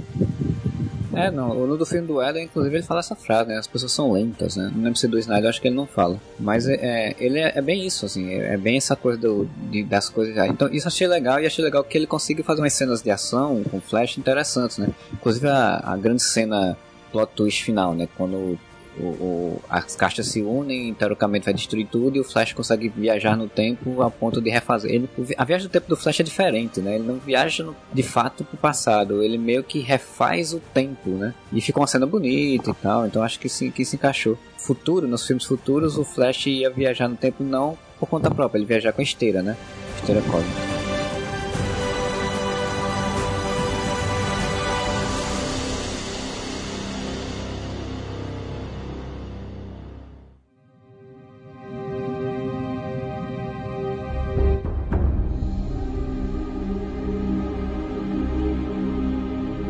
Coisa que eu queria comentar sobre o filme, tem muitas cenas assim que a gente poderia falar, mas destrinchar um filme de quatro horas não dá. Né? Uma coisa que virou muito comentário foi os gritinhos na música da, da Mulher ah, Maravilha lá. Trilha sonora, sim. É, a trilha, a trilha sonora em geral é, é, eu achei lamentável né? Na, quando começa aquela cena da Lois, que tem uma musiquinha, sei lá, um estilo meio Bruce Springsteen, meia boca e tal, até ainda tá dando para relevar. Aí quando entra a trilha do Aquaman, eu falo assim, velho, não, que coisa horrível, que parada brega. E dali é, dali é ladeira abaixo, né? Tem alguns poucos bons momentos de trilha, mas o que, o que incomodou muita gente, óbvio, é impossível não incomodar, é aqueles gritinhos. Cada vez que a mulher aparece, a Mulher Maravilha vai fazer alguma coisa, dar um gritinho antes da música dela. Assim. Cara, isso parece, sabe o que? Aqueles efeitos sonoros do jogo de luta. É isso, cara. Toda hora ela usa o golpe especial que é bater o, o bracelete. É preguiçoso, cara. Eu achei muito preguiçoso. Ainda mais um cara que sabe fazer sequência de ação na maioria das vezes. Embora eu ache horrível, já achava horrível aquela sequência dela no, no banco, museu, sei lá o que, que é aquilo desde a outra, da outra versão. Mas, porra, ele consegue fazer boas sequências de ação, cara. Então, o que que acontece? Eu, eu acho que a gente tá em frequências diferentes, assim, não sei, mas quase todo mundo com quem eu conversei sobre o filme achou que a sequência da Mulher Maravilha foi melhor que o filme o 1984 inteiro. Essa sequência que você não gosta, que é a sequência do museu, as pessoas amaram isso, cara. Porra, mas claro. 1974 é uma merda. Grande vantagem ser melhor. Mas essa, sabe por que assim, eu acho que muitas pessoas gostaram? Porque, tipo, eu até vi pessoas falando, não, a, a nossa guerreira voltou e não sei o que, tal, tal, tal. Porque comparando com os outros filmes. É porque, tipo, as pessoas gostam dessa vibe B10, né? De tipo, sou super fodona que saiu derrotando vilões, dando porrada e não sei o que, destruo metade de um prédio só com a, explosão do bracelete e explodo, desintegro o, o bandido, o vilão terrorista. Acho que o pessoal gostou muito disso, mas assim, eu, eu já não gostei porque, tipo, tem aquilo que eu falei no início do programa, né? As visões que o Zack Snyder tem relativos aos personagens, relativos ao que é ser herói, relativo ao justamento heróico, né? Tipo, se é bandido, você pode matar sem problema, você pode explodir, essas coisas todas. Pra mim isso me incomoda. Mas a Mulher Maravilha, ela, tipo, é um personagem que tá ali. A visão do Zack Snyder dela é um personagem que é pra porrada e é isso, né? Tipo, ela não É, tem- ele só enxerga a guerreira amazona ali. É, pois é. Mas aí- ela era Amazona. Mas não Então, é só mas- isso. O Modeste, você quer ver saber o maior exemplo do que é praticamente uma carta de intenções do Zack Snyder pra mim naquela cena do, do, do banco? Em primeiro lugar, vamos lá. Na primeira versão, eu já achei ruim. Primeiro que ela. é, eu não lembro como foi se ele utiliza aquele recurso dela parecer que tá em super velocidade. Eu já acho isso errado. Eu já acho isso errado. Eu acho que ela tem, por mais que ela tenha uma velocidade espantosa, seja uma sobre-humana, eu acho que se você tem um velocista na equipe, eu acho que esse tipo de recurso você tem que guardar pra ele, porque ela não é limitada, meu camarada, muito pelo contrário, entendeu? Então você tem várias formas de trabalhar aquilo dali do que aquela, aquele início da cena em que a questão de, de- da velocidade dela é, é extremamente crucial pra cena. Então eu já acho isso uma falta de criatividade estética ali do, do que fazer com a personagem, né? E mais uma vez, me espanta porque eu acho que ele é um cara que, que consegue encadear boas cenas de luta mu- muitas vezes, né? não todas, mas muitas vezes. Então já acho ruim. Ela tinha mil maneiras de preparar Neston ali, mas ela escolheu descacetar tudo, explodiu, jogou a bomba pro alto, que destruiu dois quarteirões, quatro quarteirões, sei lá quantos, ia matar um monte de gente, legal, heroísmo, parabéns, salvou. Mas aí no final ela explode o andar, metade do andar ali, sacanagem. Porque, porra, sério, que com aquela velocidade que ela teve no início da cena, enquanto o cara tava trocando pente, podia ter cozinhado um, um frango assado inteiro e depois ter pego o cara. A necessidade dele fazer aquilo, e aí por que, que eu te falo que é uma carta de intenções dele? Fazer questão. Que na sequência ela vai falar com a menininha com uma fala como se ela fosse um modelo de comportamento, como se ela fosse inspiradora. Inspirar é isso, velho. É dar porrada no cara e deixar uma poça de sangue, entendeu? E essa cena em específico chama mais atenção, porque quando o cara corta a cabeça de um ET, de um alien, do cara de outro mundo, não sei o que lá, do, do monte de cupinja lá, de, de pau mandado lá, como os, os bichinhos lá, os, que eles mesmos chamam de insetos, né? Batman tem uma hora que chama ele de inseto. Isso não causa impacto, como o cara fazer isso com uma pessoa. Por mais que seja um terrorista, mas aí é a questão do heroísmo. É a visão dele, e que não bate com a minha. Eu acho execrável, mas eu acho que a pessoa cada um encarna. Ele dá para encarnar isso, tanto ela quanto o Aquaman, que é, que é mostrado como brutamonte. Dá para o cara até colocar isso para esses personagens fazerem, porque ele encara simplesmente como guerreiros impiedosos e que, que vão fazer o que precisa fazer, entendeu? Mas até nisso fica falta de criatividade, porque não tinha necessidade dela fazer aquilo. Ela tinha formas mais fáceis de fazer aquilo, na minha opinião. É, Não eu, eu, representava uma ameaça, uma dificuldade para ela paralisar aqueles caras ali, velho. fica parecendo, e aí é essa visão dele de que eu vou resolver as questões da forma mais violenta possível, porque é isso que esses personagens fazem, né? Tanto que eu, eu brinco que eles parecem muito o Authority por conta disso, né? A visão ele tem que resolver da forma mais violenta possível. É, mas assim, a da Mulher Maravilha não ser, ela é uma Amazona. Eu vou ter um, é um, um discussão, um debate que eu tive também quando participei de um, um podcast debatendo Be- Debate. Alguém falou isso, ah, mas ela é Amazona, e foi, foi, foi querer me contar toda a história de como, como se eu nunca tivesse lido o quadrinho, né? Foi querer contar toda a história de como surgiu a Mulher Maravilha. E aí eu peguei e disse, tá, ok, ela é uma Amazona guerreira, mas até nos quadrinhos e aí, tipo, eu tô fazendo um contraponto que eu falei lá, né? Até nos quadrinhos ela não é só a Amazona. Ela é uma Amazona, guerreira, bate, dá porrada. Mas ela tem esse viés de, de tentar ao mínimo de violência possível para não não, ser nessa, não passar do ponto e ser mais, de, mais diplomática, né? E aí sim, entra, né? Que a, como eu falei, a visão do Snyder não é essa, tá ok, eu entendo, né? Não é só a visão do Snyder. Depende muito de que autor tá fazendo Mulher Maravilha. Não, sim, sim, sim é, é isso que eu tô dizendo. Ela, ela, em geral, em geral, ela é. Colocam-se isso. Alguns momentos pontuais, alguma saga específica, algum autor específico coloca mais esse lado violento dela e tal. Mas eu que, em geral, a cerne da personagem ela foi construída para ser isso, né? Inclusive a origem dela foi construída para ser isso. E aí, tipo, o que me incomoda mais nessa cena, e não só nessa cena, mas muito no filme, é que o Snyder é um tanto quanto redundante, assim. Ele repete muitas coisas e ele quer deixar muito claro, muito específico o que ele está querendo fazer, a mensagem que ele está querendo passar. Nessa cena do banco, por exemplo, quando ele chega pra menina faz: Menininha, como você está? Tudo bem com você? A menina faz: Olha, eu queria ser você quando crescer. Aí ela para e faz: Você pode ser o que você quiser.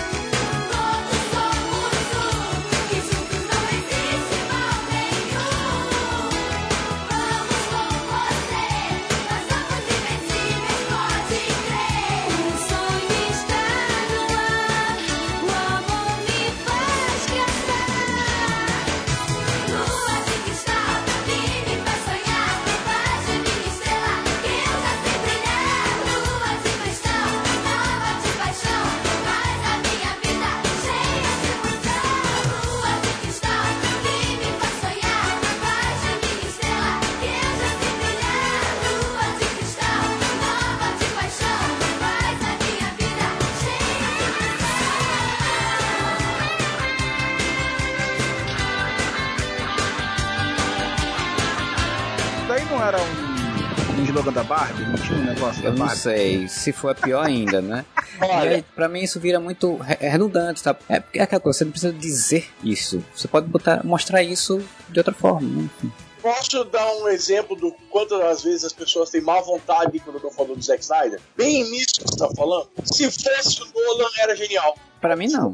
Ah, você pode morrer como herói ou viver o suficiente pra ser um vilão. Quando o, o- Nolan fala a mesma coisa 49 vezes no mesmo filme, ó, ele tá reforçando uma ideia. cara, o Nolan também Ah, é criticado. o Snyder? Ah, o Snyder é um merda. Tem que repetir uma hora. Tu tá tomando as dores de Snyder total mesmo, cara. Ah, não, mas sabe, é uma coisa que às vezes dá Cara, o Nolan também sempre, sempre é criticado por muita gente, cara. Muitas coisas, a repetição, o didatismo dele. O pessoal critica muita coisa do Nolan também, cara. É, o didatismo do Nolan, inclusive, é uma das coisas que mais criticam, né? Ele, repeti, ele também ser repetitivo. Pra mim também eu acho ruim. Quando eu assisti o Batman Begins, que ele fica falando, né, se você cair, tem que se levantar e essas coisas todas. Eu achei, tipo, tá, ok, a primeira vez ok, né? Mas depois tipo, você fica repetindo muito isso. É, é toda hora fala, né? Falando toda hora. E o Snyder, apesar dele não repetir a mesma coisa às vezes sempre, mas ele tem esse didatismo que me, me incomoda, sabe? Tipo, tem um momento no filme que eu disse, tá, eu já entendi, eu entendi o que, é que Não, você o que me incomodou, na verdade, foi a sequência, entendeu? Não foi nem ela falar isso. Não, que sim, ainda que eu, eu mim tenha achado, tenha achado meio, meio bobinha assim e tal. Mas é engraçado isso. Uma coisa que o Modeste falou que eu acho legal a gente falar. Tudo é a visão da pessoa. Então eu respeito. Por exemplo, ele citou o Mulher Maravilha 1974. É, é o contrário disso. E é ruim demais. É a forma como é realizada às vezes, mesmo que tenha a ver com que vá de encontro, de certa forma, ao que eu idealizo super-herói. Se for mal feito, cara, não dá pra caralho, entendeu? Eu É, achei Mulher essa- Maravilha 1974 péssimo, extremamente, sei lá, inocente, tenta ser inocente a um extremo que, que dá a volta pra ficar ruim de novo, cara. Tem, Como tão o Shazam. quanto. Ah, o Shazam até que tem algumas coisas que eu achei legal, assim. tem, tem várias coisas ali legais. E, e ali você tá tratando com um personagem que é um alter ego de uma criança, né, Modeste? Então, assim, claro que tem defeitos. A gente fez um podcast sobre Shazam e eu falei das coisas que me incomodaram também. Mas isso dá pra encaixar melhor com um personagem como o Shazam, na minha opinião, entendeu? É, o 1984, inclusive, é, também tem esse problema da diretora querer botar muito repetida, tipo, uma mensagem muito na cara, né? Tipo, ela não sabe ser sutil, que é uma das coisas que me incomoda muito em qualquer filme. Então, no 1984 tem isso, ela, ela resgata a menininha, pega- prende os, os caras, a menina cai lá no, no, no, no- ursinho, aí olha pra ela, olha pra menininha, dá um piscadela e tal, só, falta, só faltou falar a mesma coisa, né? Tipo, você pode ser o que você quiser. É, não teve essa fala, mas foi muito- também muito repetitiva. É uma coisa que, eu, em geral, nos filmes me incomoda muito. E aí não só o Snyder, tem outras pessoas que também fazem isso. Acho que o Edel também faz isso em alguns filmes dele. É é uma coisa que devia ser um pouco mais bem trabalhada. É, eu acho que o pessoal não sabe, não sabe dosar as coisas. Mas aí É. tem isso, né? Assim, é a visão de cada um do que quer fazer com aquele personagem. Eu acho que no, no primeiro filme da Mulher Maravilha, ela conseguiu trazer bastante daquele espírito que a gente tem, o saudosismo, né, do, do Superman do Rive. E se você parar pra pensar as coisas que ele fazia em determinados momentos, ele tava sendo bem pau no cu, mas ele, mas ele sabia, ele, é, ele conseguia projetar uma imagem muito diferente, né? Uma imagem positiva e tal, né? E ela conseguiu até traduzir isso, né? Até homenageando o filme aqui e ali. É, tem seus problemas também. Todos os têm tem uma lambança, no mínimo uma, né? É, mas é, é um filme bom no geral, assim. Tem problemas, mas é um filme bom no geral. Já o 84, eu não sei o que aconteceu, que desandou absurdamente. Uma coisa que a gente acho que nem comentou, e acho não sei se o pessoal vai achar relevante ou não, mas é uma coisa que eu achei, não ouvi ninguém comentando, não ouvi nenhum daquelas lives que o pessoal tem feito ultimamente falando sobre isso, mas uma coisa que permeou pra mim o filme inteiro é um filme de como as pessoas sentem o luto e passam por esse luto. Acho que tem muito a ver também com como que o, o Zack Snyder passou por todo esse tempo, né? Assim, acho que foi uma forma também dele trabalhar o luto dele com o negócio da filha dele. E assim, se você for, for vendo o arco dos personagens, cada um passou por um luto e tem uma superação desse luto. A Lois Lane, a Marta é o óbvio. Mas, A Marta não aparece nesse filme só uma cena, né? A outra não é ela. cara, eu, olha, eu sei que eu tô Se não for nas duas, hein? Eu tô achando que aquela segunda Marta ali era o Marcelo também tirando uma casquinha ali, abraçando todo mundo, mão aqui, mão ali. Cara, olha, eu gostei muito do filme, mas eu não tenho como defender essa aparição do, do, do, do- do Caçador de É muito. Cara, é, é muito complicado quando, assim, o pessoal vai dizer que eu sou hater do Snyder, eu sou um pouco mesmo. Mas ele mal sabe trabalhar um pouco a emoção, e aí quando ele trabalha direito a emoção, que é a Marta conversando com a Lois, você tem uma cena bonita. Cara, o diálogo é bom, cara. Esse que deixa puto, cara. Ele consegue cagar. Quando ele faz um negócio bom, ele vai dar uma lambrecada no final. Só pra fazer um easter egg, só pra botar uma referência, um personagem assim, tipo, do nada, né? Tipo, Mas eu acho que essa cena não era isso, cara. Eu acho que essa cena era elas mesmo. assim. Tô chutando, não tenho informação nenhuma de entrevista, de nada. Eu acho que ele queria, que queria botar mais coisa pro galera ficar louca, que teve aparição, que teve referência, referência. E aí ele inventou essa merda, entendeu? Ele sendo o marciano ali não faz o menor sentido. Segundo- Porque era a intenção dele com esse monte de filmes depois mostrar que aquele cara lá que tava desde do, do Man of Steel era o marciano. E aí ele falou assim: é, vai ser o último mesmo, então vou fazer isso aqui. Onde é que eu posso enfiar ele aqui? Vou enfiar aqui. Vou cagar esse diálogo bom e, e vou enfiar ele aqui.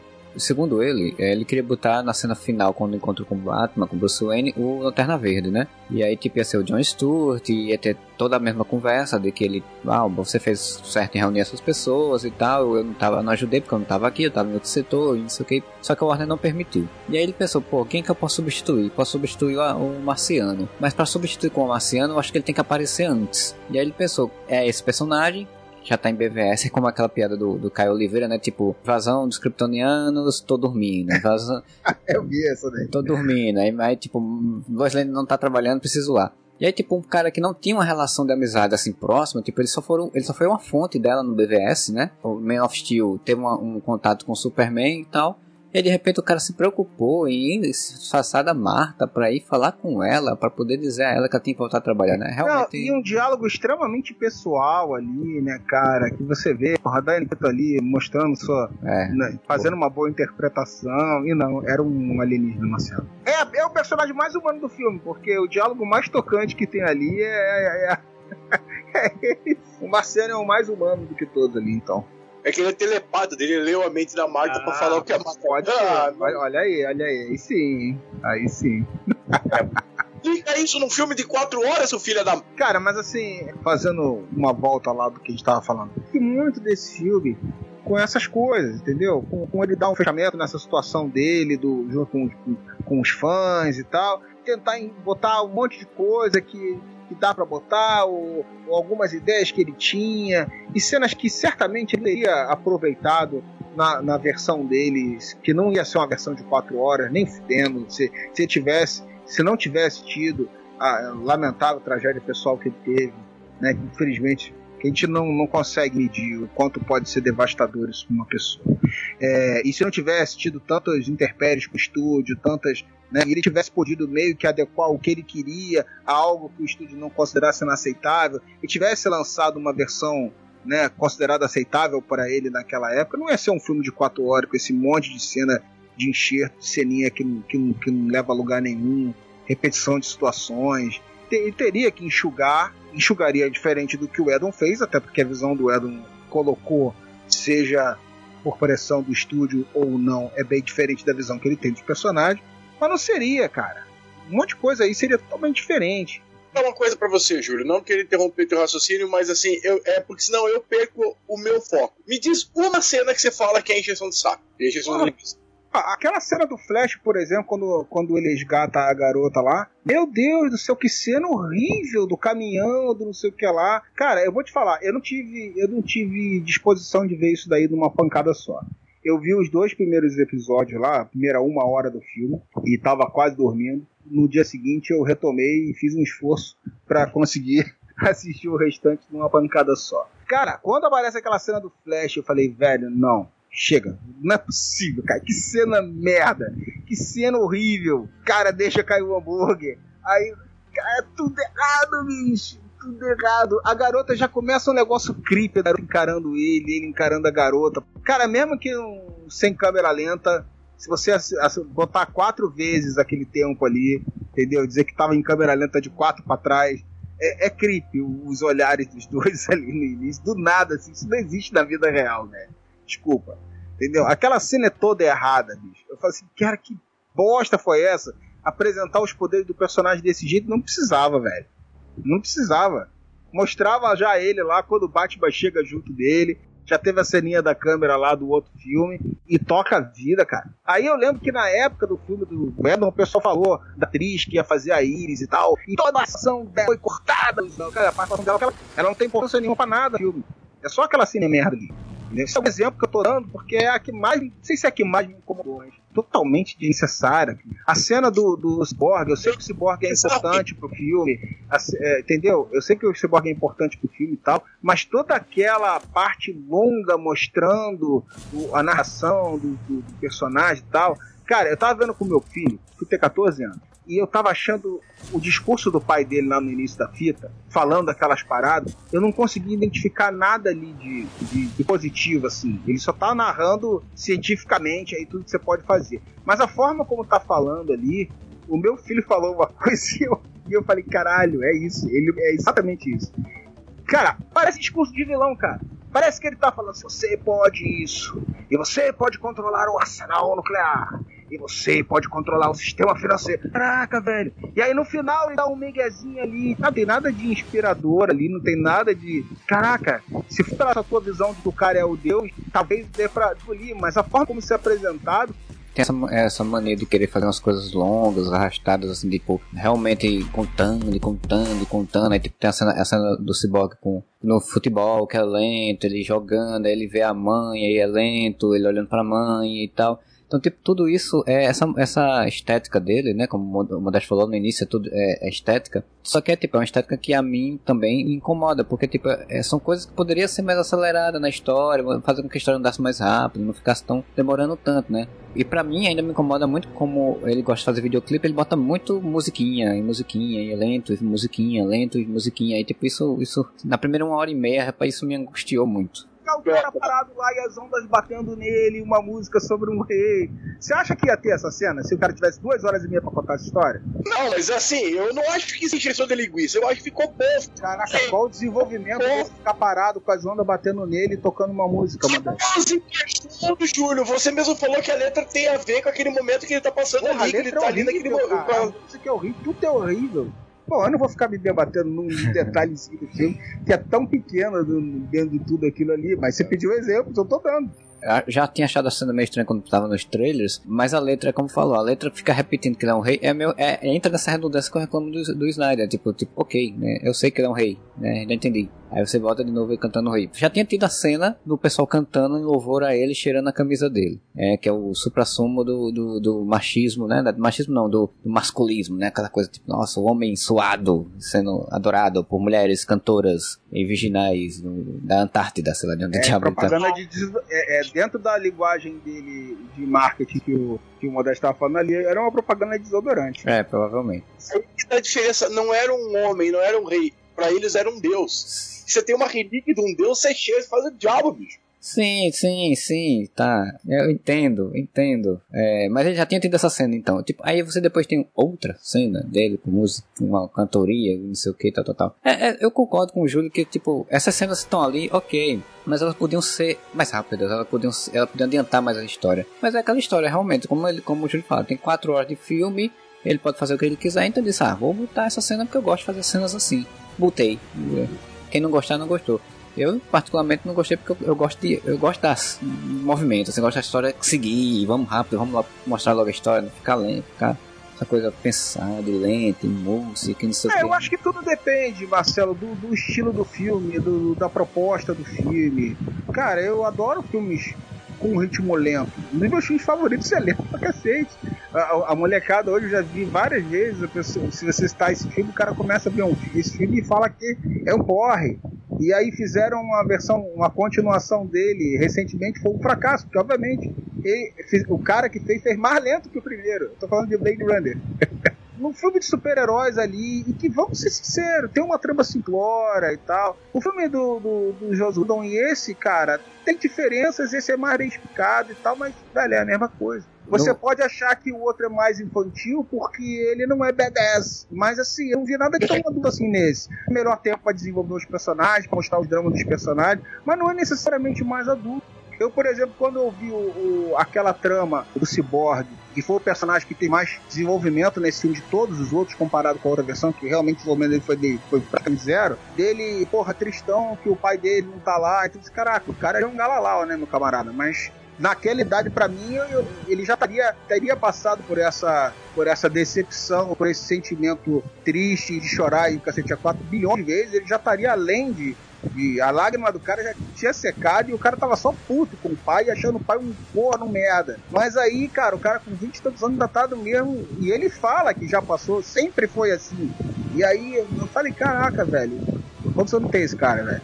Entendeu? Então, assim, eu não acho que ele sabe trabalhar isso. Cara, quem é Snyder, se eu ouvir esse podcast, vai, vai me caçar até os portões do inferno. Gostei desse termo. Snydette. O que é uma coisa que eu gosto, como eu falei que eu de histórias de filmes super-heróis, desses personagens e tal, é, eu, eu fico me incomoda muito essa Então, uma coisa que eu gosto no filme do, do Whedon é o sentido de urgência da história, assim. Porque eu, eu sinto realmente que, tipo, tá uma merda acontecendo, a coisa tem que ser rápida, tem que correr, não temos tempo pra esperar, não, dá pra demorar, a história tá- tem que correr, e é isso porque, tipo, o cara vai destruir o mundo, então... Eu gosto desse sentido de urgência, né? Mas é como o Júlio falou, são es- escolhas, né? Choices. O Snyder fez a escolha dele nesse caminho, né? Ó, só pro pessoal que, que é fã do Snyder como eu sou agora, o Júlio é gente boa, não vão atrás do cara. O cara é gente boa, não, não façam isso. Não cancelem o Júlio por causa do Snyder, por favor. Sempre falo isso, Modeste, ninguém nunca veio. Eu falo isso em, em outros podcasts também, quando eu falo mal de alguma coisa. E agora o gente vai ficar puto comigo. Ah, ninguém nunca fica, cara. Ninguém liga pra porra não que eu falo, não, Modeste. Eu posso falar merda à vontade. Ai, Pô, eu falo merda à vontade.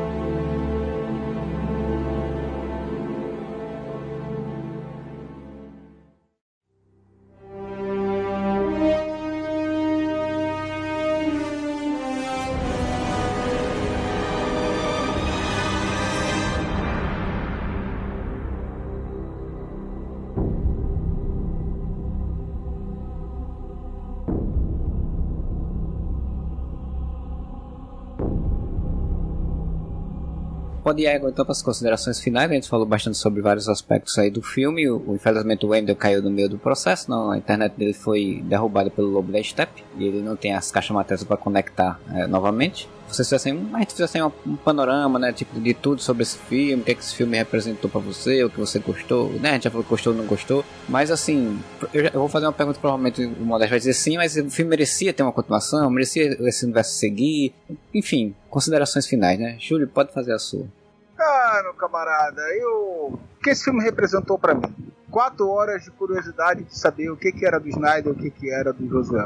Foi o que esse filme representou pra mim.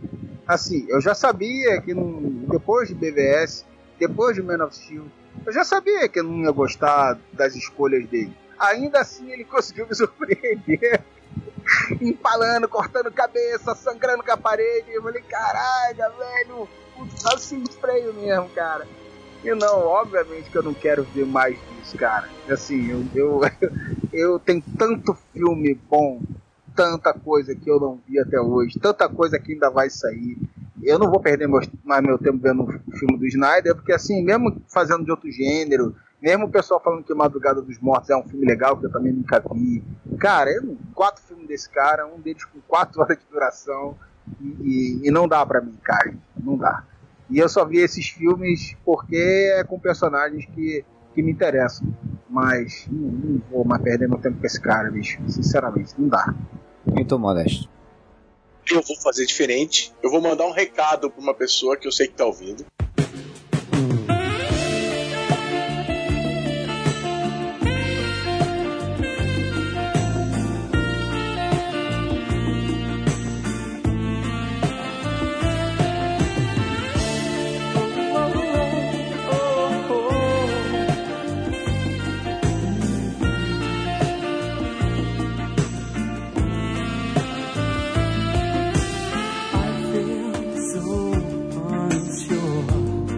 Meu querido Zack Snyder, sei que você tá ouvindo a gente. Em primeiro lugar, não dê bola pro Júlio. O Júlio é do cara que gosta do Ben-Hur original. Eu também gosto, desculpa. Não, bom, não é um bom exemplo. Mas o Júlio é de um tempo do cinema diferente. Os personagens eram diferentes. Os conceitos dos personagens eram... Zacarias, não dê bola. Você tocou o nosso coração, os fãs. Você acalentou na gente a esperança de continuar vendo esses personagens na sua visão, na sua criação. Você criou o mundo como um deus que você é. Volta, Zack Snyder. Volta, desgramado. Perdoa o BVS, as cagadas que você fez. Volta, Zack Snyder. Volta para esse universo que tanto precisa de você.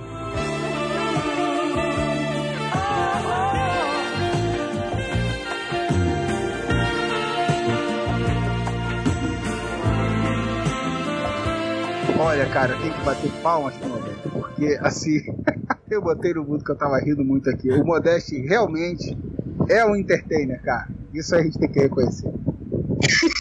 Thanks. É, eu tenho que dizer que é, eu vi esses filmes realmente também, como a gente falou, por ser filme de super-heróis, e filme de super-heróis eu vejo mesmo pra, que seja pra falar mal, e eu gosto, sempre tenho curiosidade, e eu tinha curiosidade também de ver como é que era essa visão dele, né, o que, que ele planejava. É, mas, por exemplo, um filme vai ser um filme agora dele de zumbis, eu, provavelmente eu não vou ver, não tenho o menor interesse mesmo mais de ver produções dele. E o, o Zequinha, ele é safadinho, porque ele, ele botou a cena do, do, do futuro pós-apocalíptico com o Coringa falando frases bonitinhas lá, cults lá pro Batman, pra instigar o público a dizer, tem que manter esse universo, vai Warner, faz mais desse universo, aí depois... Quero ver o Batman rasgar Não. a cara. Ele fala que não vai mais voltar, que ele vai seguir. Ah, cara, ele fez de pro- propósito ali, cara. Foi uma jogada muito escarrada que ele tá fazendo isso. Agora. Agora, cara. Cara, essa cena é muito horrível, né, cara? Só um comentário. Caraca, a primeira coisa que eles falam, a gente tem que ir pra algum lugar, se proteger, porque senão ele vai chegar. Aí começa um diálogo interminável e horrível do Batman com o Coringa. Que diálogo ruim, cara. E todo mundo lá parado olhando eles batendo papo por um século. Até que, obviamente, né? O ele que eles estavam falando chega, né? Porque, porra, cara, nem isso faz Nex, cara. Nada faz Eu me pergunto o que é que, numa sequência, o que é que ele ia utilizar ali, de, né? Tipo, se não era pro cara chegar porque o cara ia destroçar eles, então o que é que eles vão fazer? Não, não tem mais o que fazer. E o Snyder ainda fez uma entrevista falando, ah, mas o, o- a continuação pode acontecer de acordo, é, dependendo da força dos fãs, né? Tipo, ele cita o público pra o público ficar enchendo o saco da Warner, né? Um caba. Sim, mas é o que ele Pertinho. fez nesse processo todo, né, sim, cara? sim. Assim, A história, mais inclusive. uma vez, mais uma vez, as pessoas gostaram, as pessoas queriam, conseguiram. Parabéns. Se conseguir outro filme, consiga. Parabéns, sejam felizes. Eu não vou mais assistir nem de super-herói, nem de nada desse cara. Eu só, Exato. eu só espero que as pessoas parem de, em redes sociais e me dizer. é, Eu, eu não entendi o filme, que é um filme grande demais para mentes pequenas. que Quem Isso é muito babaca. Puta que É, mas isso daí, Marcelo, não vai parar e não tem a ver com, com esse filme ou com esse diretor. ou com- Tem a ver com a passionalidade de tudo hoje em dia, né, cara? Se você discorda, você que não entendeu, você é hater, você aí. Cara, as pessoas têm seu, seu gosto, a pessoa tem sua visão de mundo, a pessoa tem as coisas que ela acha que, que merecem ser representadas ou não, outras pensam mais sobre isso ou não, mas as pessoas não admitem outra pessoa ter outra opinião diferente. Ela acha que se a pessoa pensa diferente dela, ela tá errada e foda-se. É, porque a pessoa fica aí de pau duraço pra o filme Fico! Fico mesmo! E depois vem encher o saco. Referências, referências. Olha, eu já tive recados mais sutis, Marcelo. Ah, Modesta não sabe Você nada. nem sabe do que, que o Marcelo tá falando. Deixa quieto. Então tá bom, tá bom, desculpa. Achei que era pra mim, porque eu tenho tomado umas indiretas da galera aí. O Zé é um que entra no meu Facebook só pra zoar com a minha cara, porque eu gosto do Josué. Do Josué, do Zack Snyder. Uh, Yato falho. O Zé Safado nem viu o filme ainda, mas fica zoando. É. Pois é, gente. Então, se você curtiu essa nossa conversa toda, você entra lá no nosso site, whatever.com, deixa seu comentário na postagem deste podcast, se você estiver ouvindo aí nos agregadores, né? Estiver ouvindo direto no site. Ou você manda um e-mail para contato arroba whatever.com ou entra nas nossas redes sociais aí, arroba tem Twitter, tem Instagram, tem Facebook, aí você escolhe. E você pode ajudar a gente a manter o podcast tudo aí funcionando lá no catarse.me barra que é nosso financiamento coletivo, nosso cartaz assinaturas, assim como o Bruno Felipe Costa da Silva, o nosso padrinho campeão faz, a Lina Aparecida Matias, nossa madrinha defensora, e o recente agregado Rodrigo Pereira Freire, o nosso padrinho defensor também, faz aí, nos auxilia, nos ajuda aí, agradecemos sempre o apoio de vocês para manter nosso podcast funcionando. Quem apoia vai, vai receber uma versão especial desse podcast, que vai ser o Modest Cut. Ele vai cortar tudo que teve de negativo e só vai botar elogios ao Snyder no, É. no podcast. Cavill, fica. Por favor, Henry Cavill, fica. Eu tô esperando o momento que o Henry Cavill vai fazer um filme da Marvel, cara. Vai ser fantástico. Puta merda. Imagina aí. Não vai demorar não, vai chegar lá. Imagine se ele faz o Sentinela, Olha. que é o super-homem Marvel. Ele tem que fazer é um filme da, da Awesome. Era a editora do Hobby Life. Ah, tá. Ele tem que fazer o Supremo. Supremo. o Supremo do Alamo. Já pensou, cara? Se os caras conseguem fazer um Supremo foda com o Henry Cavill, ia ser muito, muito esfregar a cara da Warner no chão, cara. Netflix fazendo isso. Olha, a, a Marvel fazer um filme do, daquele esquadrão que é a Liga da Justiça dela, eu esqueci o nome Esquadrão Supremo. Esquadrão Supremo com ele como o, o Superman também, velho. Puta, isso seria muita exclamação. Direto pro Disney Plus, ó. Olha, E ia ser o Esquadrão Supremo, ia ser mais heróico do que o Superman do Zack Zacarias, não dê bola, Zacarias, não dê bola. Pois é, então, gente, eu espero que vocês tenham curtido. A gente volta aí semana que vem com mais um podcast. Bom final de semana para todos e whatever! Oh.